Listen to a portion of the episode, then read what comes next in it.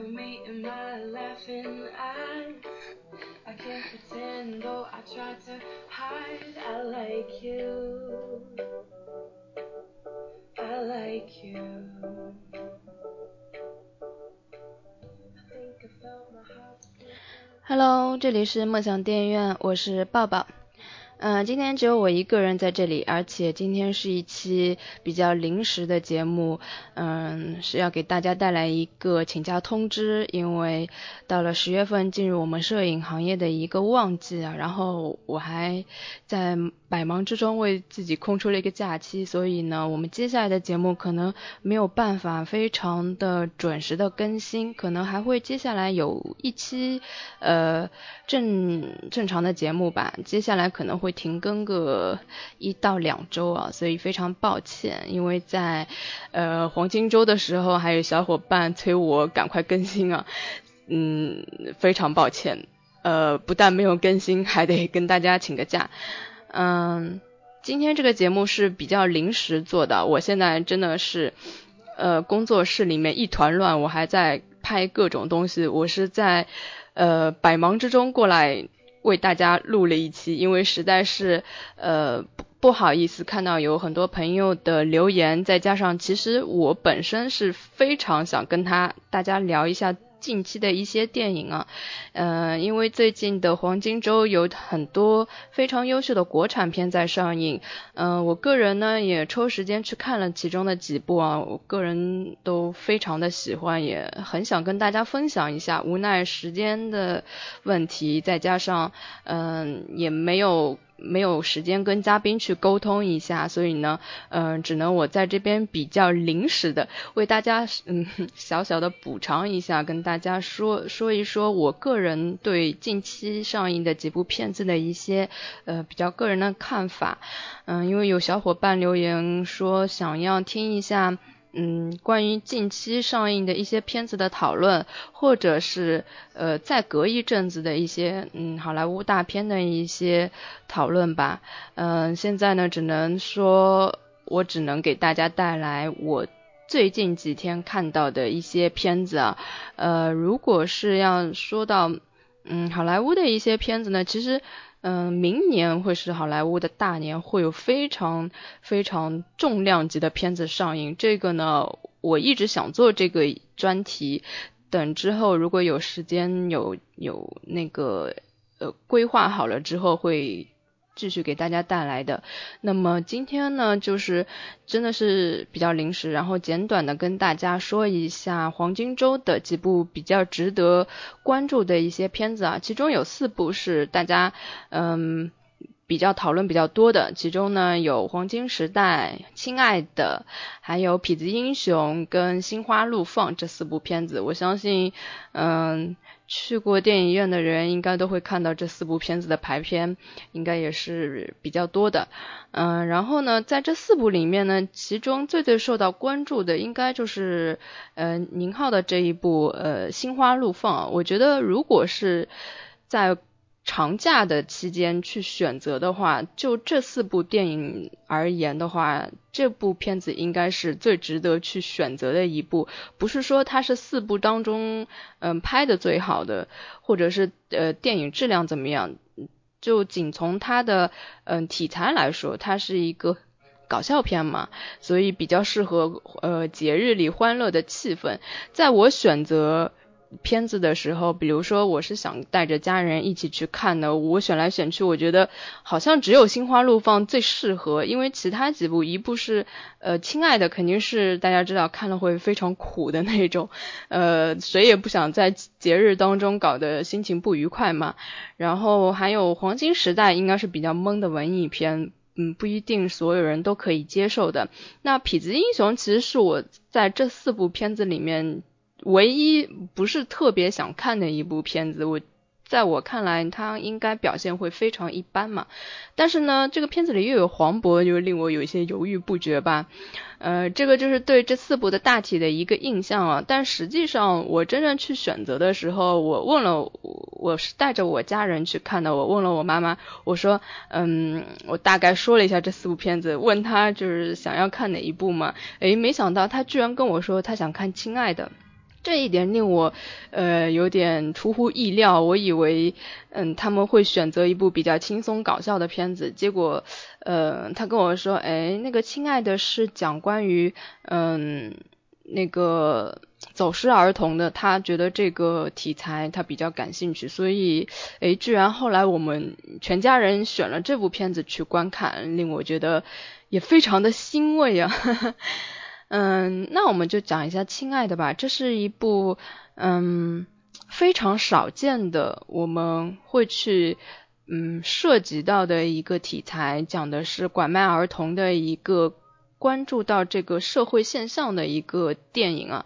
嗯，在看之前呢，我在网上先看了预告片，那个预告片就已经非常令我。嗯，印象深刻了。我甚至觉得他这个预告片直接把那个电影所要讲的一个精华已经完全的提炼出来了。我还记得他预告片里面有一句话叫做：“嗯，你的团圆也许对于另一个家庭却是分离。”这个预告片一出来，我就对这部片子的一个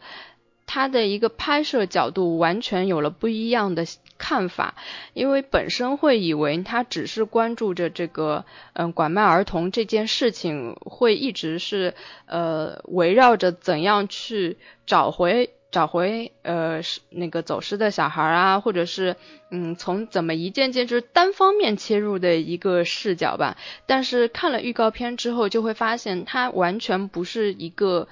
单方视角去讲述的一个故事，它有可能是呃双。两两条线同时进行的，它可能是正反方，嗯，同时都关注到的，所以这个一下就令我觉得这个片子它不一样，呃，结果看下来果然就是如此，它是，嗯，不仅是关注到呃被拐卖家庭的那一方，反而他还会关注到另一方，就是呃所谓的反方，大家眼中的。拐卖儿童的那一方，但是事实上，嗯，他的家人可能完全也不知道这件事情是一个被蒙在鼓里的一个一个家庭，他只是收养了一个这样的儿童，然后他对这个孩子也已经有了那个亲情，互相之间，孩子跟母亲之间互相就已经有了感情在的这一方，他以这一方的角度也来讲述了他们。他们之间遭遇的事情，跟他们所遇到的一些呃难题，所以这是一个嗯，不仅是从单方角度去考虑的一个问题，它是从两个家庭。同样，他们的同样有同样的无奈跟悲哀在，所以这个令我感觉是这个电影非常到位的一个地方。包括它中间还有一个，嗯，类似于过渡的一个组织，就是所有，嗯，失呃失散儿童的那些家庭，他们组织起来的一个，呃，就有点像国外的那种互帮互助的那种小组吧。呃，这个小组。它存在的意义是，嗯，让我们关注到这个拐卖儿童的事件，它只是一个事件，但是我们关注事件的同时，并不知道在这些事件的背后是长久的对那些家庭所带来的一种。长久无法平复的一种伤痛，这个在这个组织里面，我觉得他表现的非常淋漓尽致。尤其是，嗯，张译他演的这个角色，他是一个这个组织的一个发起人，为了找到他的孩子，他做出了各种各种努力，但是，嗯，五年了也没有毫无结果，嗯，并且当他想要放下。这件事情的时候，他内心反而还会有一个愧疚感在，对这个孩子走失的这个孩子有一个愧疚在，就等于他的生活一直一直是很难再呃继续前进。一方面呢，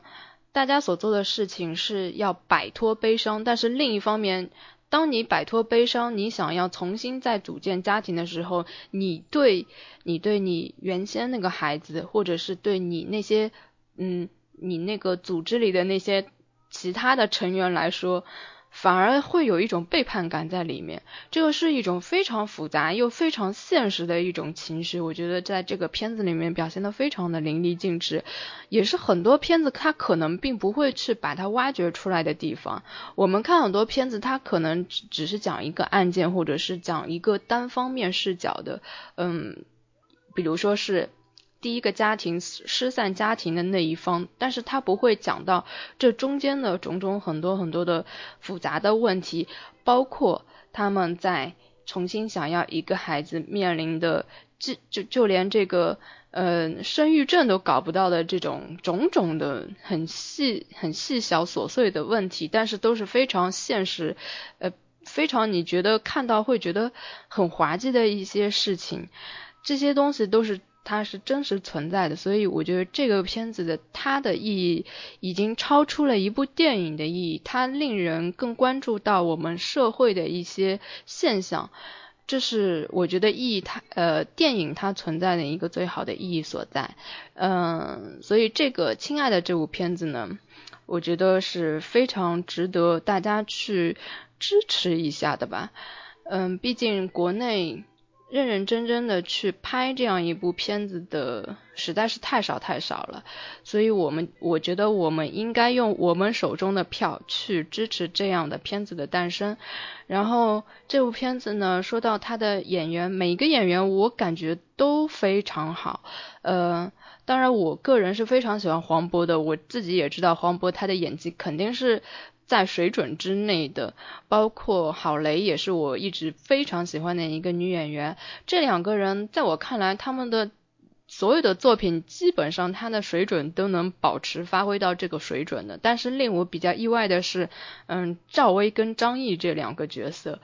呃，真的是有有一些超水平发挥。我觉得赵薇她是一个很努力的艺人，但是呢，我总觉得她是一个，嗯。不是特别有天赋的演员吧，因为我感觉他他的就是很多很多限制，限制了他去演一个角色就会总像同一个角色一样。但是在这个片子里面，已经完全褪去了他嗯之前在电影里给人的一个印象，嗯非常好的去完成了这个角色。嗯，还有一个就是张译。我感觉他在之前的一些嗯小荧幕作品，就嗯连续剧里面给人的感觉，并没有觉得这是一个演技非常好的演员。但是在这个片子里，真的是有打动我了。呃，尤其是他那个呃看到黄渤他们一家找回孩子的那个片段，就是做满日月的时候啊，他喝酒的时候那种矛盾的心情，就是嗯你是最晚加入。我们这儿的，但反而你是唯一一个找到孩子的这一个家庭，但是我付出了那么多，我所有东西的时间啊，嗯，那个精力呀、财力呀，全部都投入进去，但是我依然还还是一个一无所获的人，所以这种这种心态，那种很复杂、很矛盾，但是又很难宣之于口的一种情绪，我觉得他把握了非常好，这这一点令我嗯。非常的出乎意料，嗯，说来说去就是还是非常，嗯，推荐大家一看这部片子，嗯，很值得我们去支持一下。好了，那说一下，嗯，还有一部呢，那个宁浩的这个片子呢，在我们之前有一有一档。节目里是说上海电影节有稍微提到过一点啊，呃，在那个时候就感觉他的营销做得非常好，呃，在整个上海电影节走红毯的环节里面，他们是最亮眼的一个剧组，就是令人一下就印象深刻了，而且宁浩加上这个。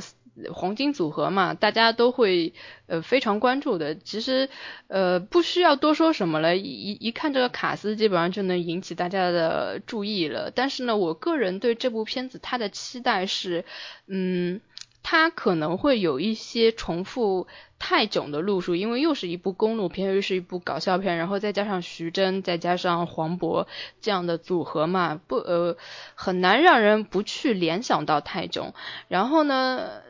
但是呢，导演是宁浩的话，你又会感觉他可能会在那种嗯搞笑的地方又加入一些现实意义，在他肯定会有一些自己的思考在，但是他的表现方式会是以怎样的方式来呈现这个嗯暂时还不知道，我这个片子还没有看到，嗯，实在还抽不出太多的时间。但仅从嗯很多反馈来说的话，嗯，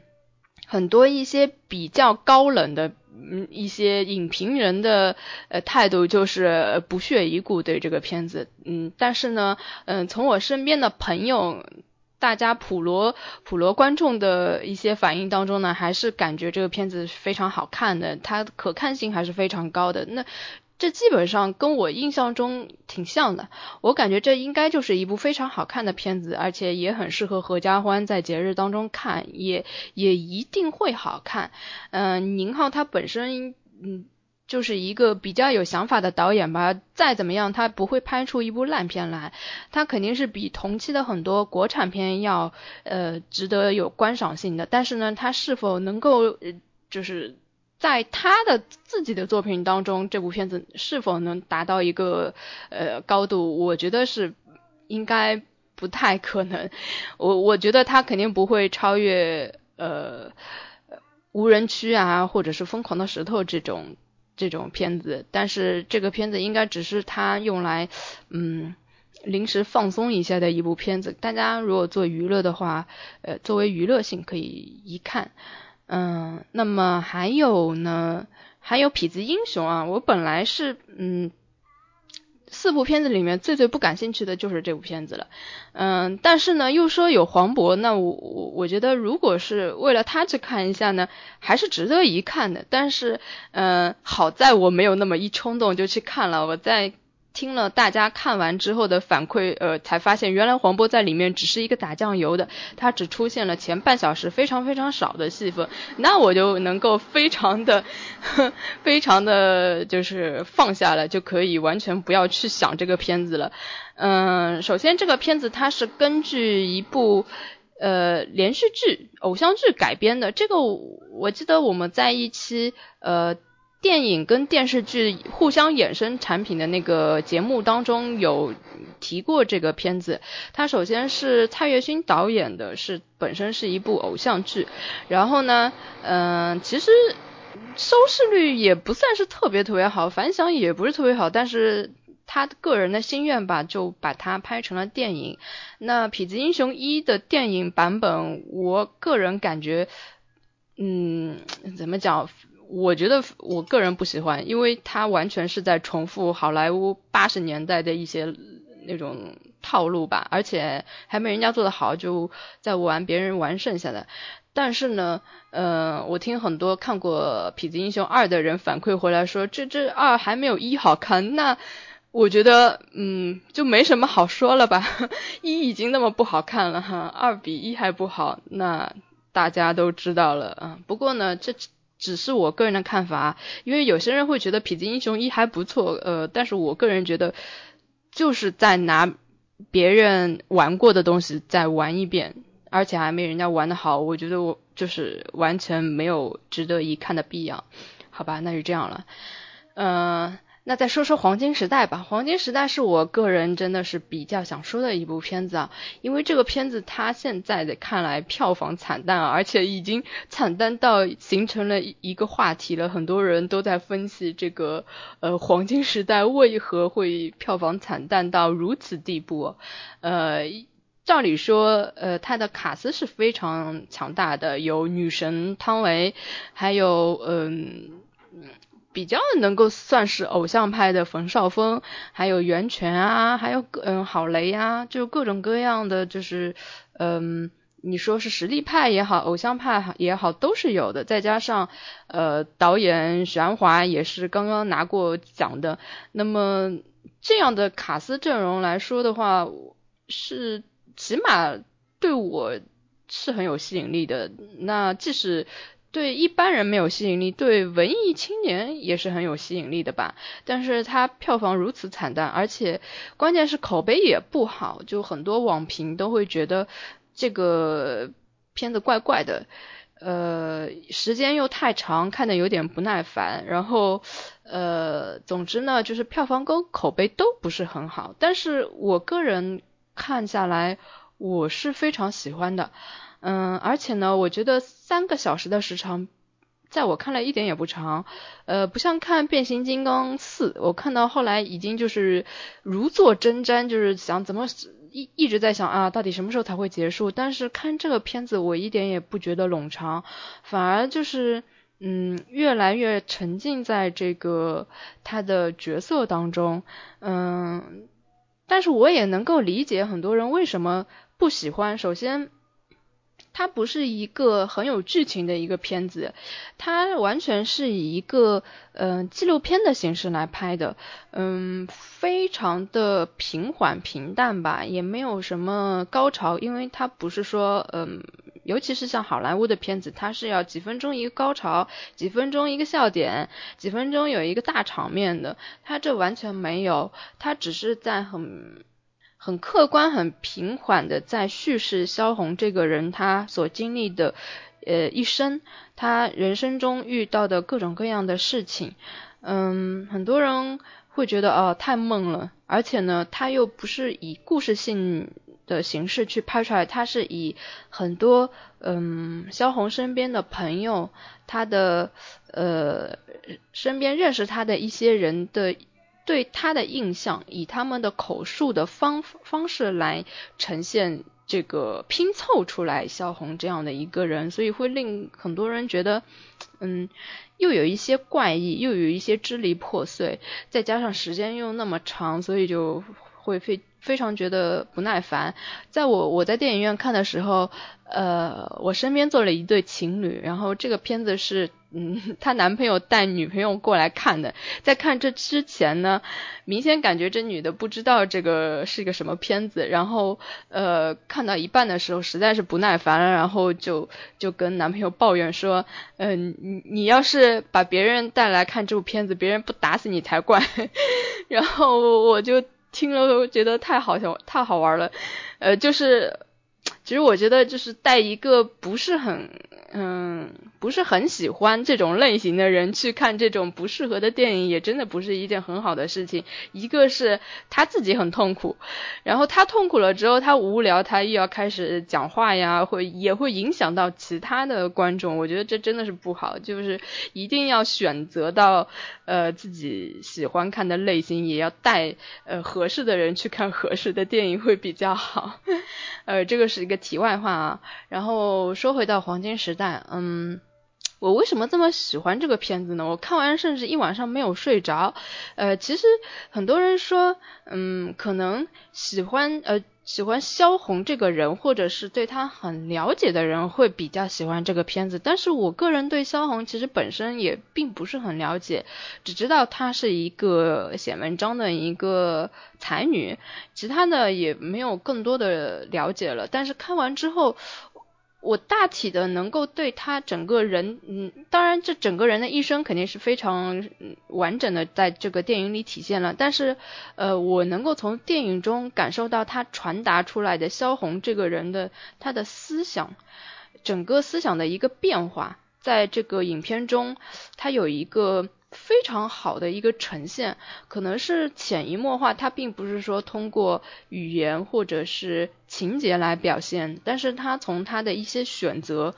在他每次面临一些情况所做出来的一些一些行为来看得出来，这个人他的一个思想，我觉得是很很深受感动，我不知道为什么。我看完之后就对萧红这个人非常感兴趣，然后我立刻就去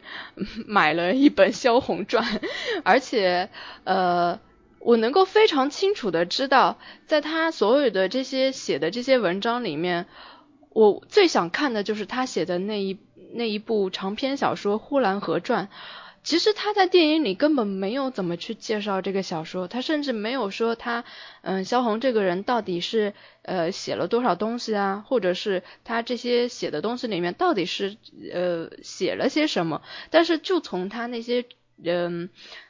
零碎的片段跟一些呃支离破碎的一些文字。他有很多旁白，有一些是读着他那个文章里的文字，我就从这些字里行间里就已经能够判断出来，我肯定会喜欢《呼兰河传》这个小说。我也觉得这也是一个非常了不起的一个事情啊。呃，我在我不了解这个作家，也不了解他文字的情况下，我可以从中找到我我觉得我会达到的一个共鸣。我觉得这是他成功的部分啊，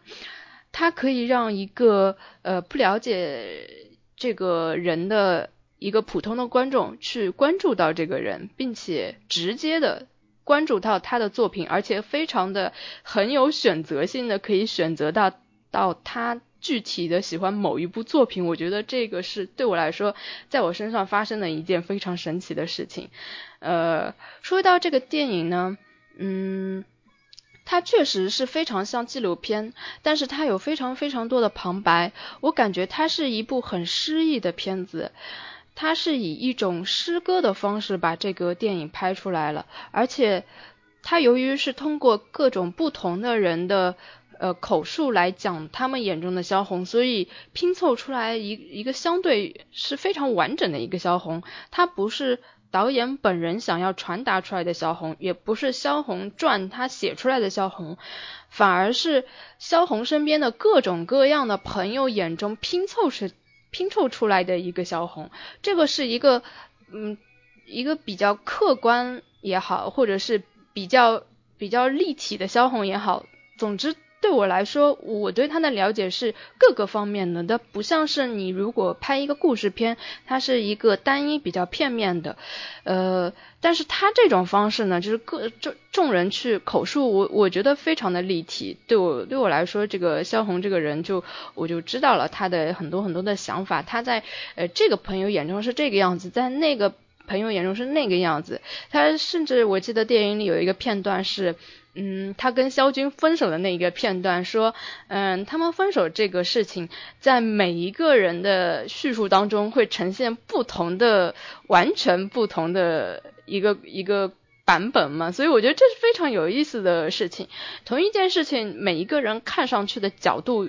肯定是不同的，再加上每一个人对对方的猜测，或者是理解，或者是自己他会可能想要隐藏的一些事情，所以他呈现出来的呃故事就会完全不同。所以我感觉这是一个非常立体又非常有意思的一个呃一个一个方一个方面吧。所以嗯。这个真的是我我我个人对我来说是嗯很击中我的一点吧，嗯，然后呢，这个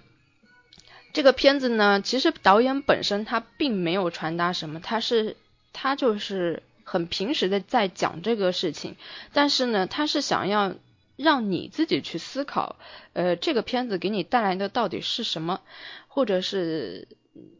他想让你看到的萧红是你自己要去思考的萧红，并不是说导演很直给我告诉你，所以这是也是我个人会嗯比较欣赏的一部分吧，嗯，而且我特别喜欢的是他的电影的开头和结尾的一个相呼应，嗯，在这一点上我确实是一下子就被感动到了，因为它的结尾处是。嗯，我我感觉它是有一些点睛的地方在的，因为这几整个黄金时代，所谓的黄金时代，嗯，对于萧红来说，就是这是一个自由的年代，在这个年代里，你可以想做一切你想做的事情，这就是他眼中的黄金时代。那么很多人他其实，嗯，可能他不理解的一点就是这个黄金时代到底意意义在哪里？其实对萧红来说，他。在当时就已经不被那个时代所非常的认同，包括他的文字也不是那个时代的主流文字。他说他要写他自己想要写的东西。那么在我们这个时代，就我们看这个电影里的他，也有很多人会觉得她是一个作女，就是呃不 no 作 no die 的一个感觉吧，就感觉所有的他所有的悲惨的结局，所有的。遭遇都是他自己一手造成的，但是如果，嗯，你从他的旁白跟他的一些，嗯，其实是电影里直接给的，我也没有看他的书才知道，我是从他电影里读的他的一些，呃，文章的文字里感觉出来，其实萧红这个人，嗯，他所追求的就是一种完全的自由的创作的一个环境，他不需要，而且他有一些。非常非常令我感动的一点，他他的理念就是，嗯，他的创作是高于一切的，甚至是超越爱情的。他为什么会跟嗯萧军分手？很多人觉得他莫名其妙，或者是觉得他嗯生活嗯很很滥交，呃，或者是真的就是难道这个呃绿茶婊都是这种样子的吗？会觉得就是有点嗯。就是文艺女青年的一个无病呻吟在那里，但其实我看出来她是她是有自她的诉求在，因为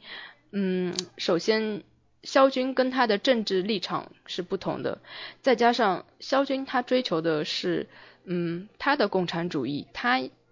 萧军所谓的自由就是呃这一段在电影里就是。嗯，要去一个要去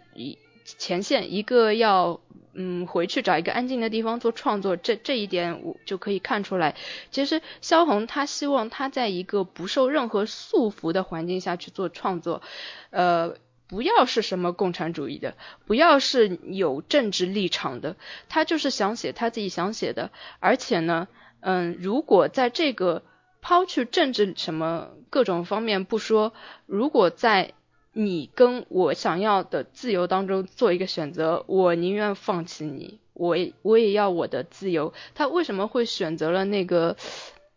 备胎？那个那个谁？就是大家很不能理解他为什么会选择另外一个男的。其实。并不是说在爱情里选择了另一方，他是觉得在那个男人那里，他可以安心的做他自己的创作，而不受任何干扰，不受呃政治立场啊或者是爱情方面的牵绊。我觉得在这一方面，他的一个创作态度是高于了爱情的，高于很多很多女性。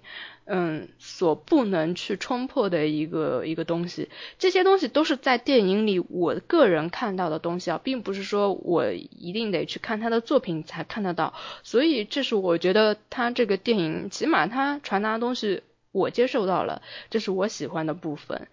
嗯，然后呢，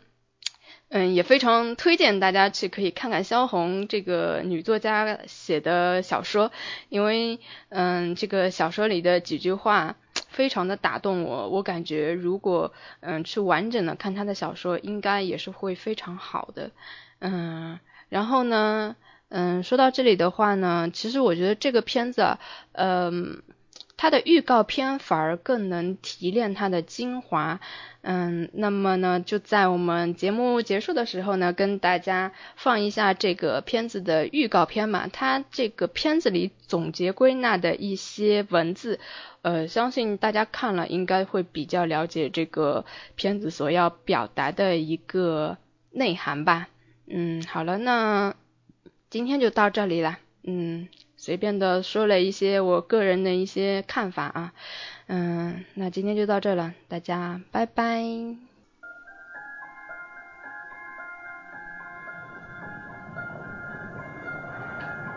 有我所不乐意的，在天堂里，我不愿意去；有我所不乐意的，在地狱里，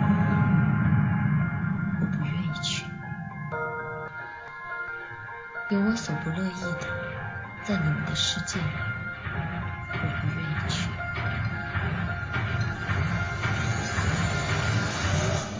那你为什么要眷恋这个世界？